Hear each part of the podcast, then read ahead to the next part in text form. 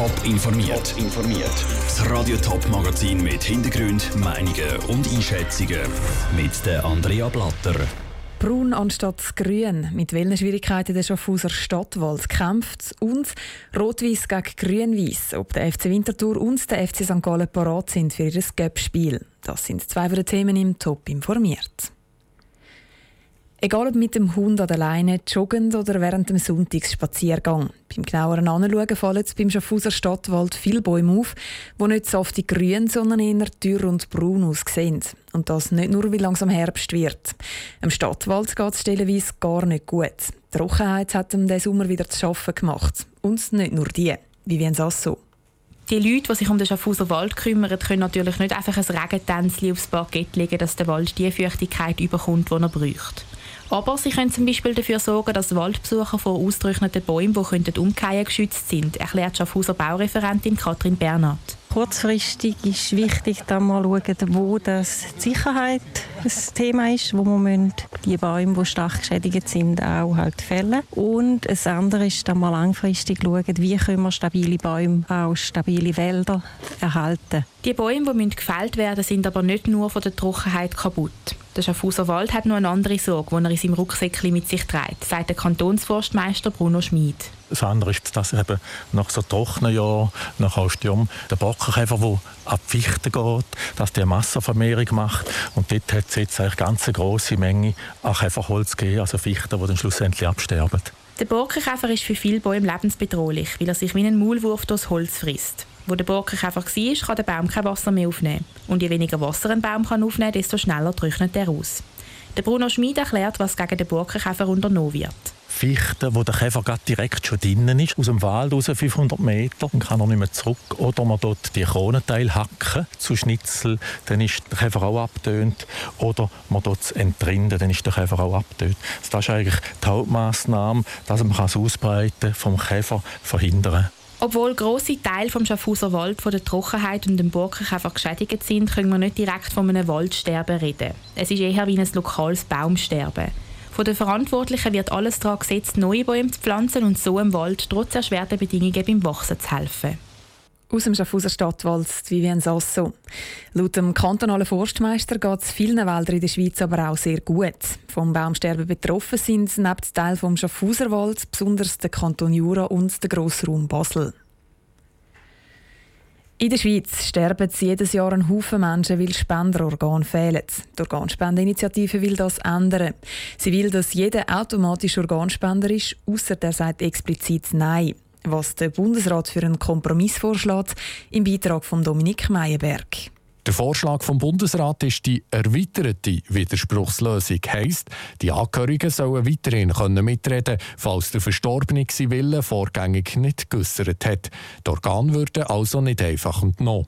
Der Bundesrat Alain Bechser erhofft sich eine breite Diskussion. Diese Entwicklung könnte wirklich Anlass sein, nicht nur eine gute Diskussion zu machen, aber auch, dass jede Person sich mal künftig mit dieser Frage sich befasst und sich fragt, bin ich bereit oder bin ich nicht bereit.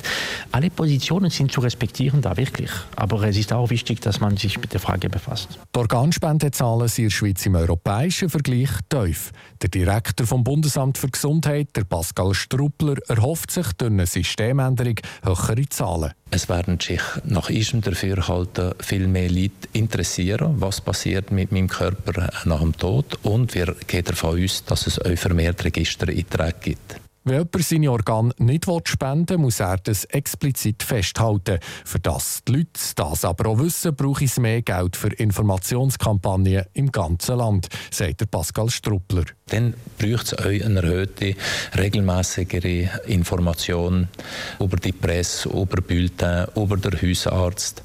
Also das ist eine Grundbedingung, dass das System überhaupt gut funktionieren kann. Ruth Baumann-Hölzle Leiterin von Dialog Ethik. Aus ethischer Sicht gäbe es bei Widerspruchslösung Bedenken. Also grundsätzlich ist natürlich, dass ein Paradigmenwechsel eigentlich in der Entscheidungsfindung und im Verhältnis zum Staat, weil der Mensch plötzlich muss Widerspruch erheben, wenn ihm etwas weggenommen wird. Anfangswoche hat auch die Nationale Ethikkommission Bedenken geäußert und einen eigenen Vorschlag präsentiert.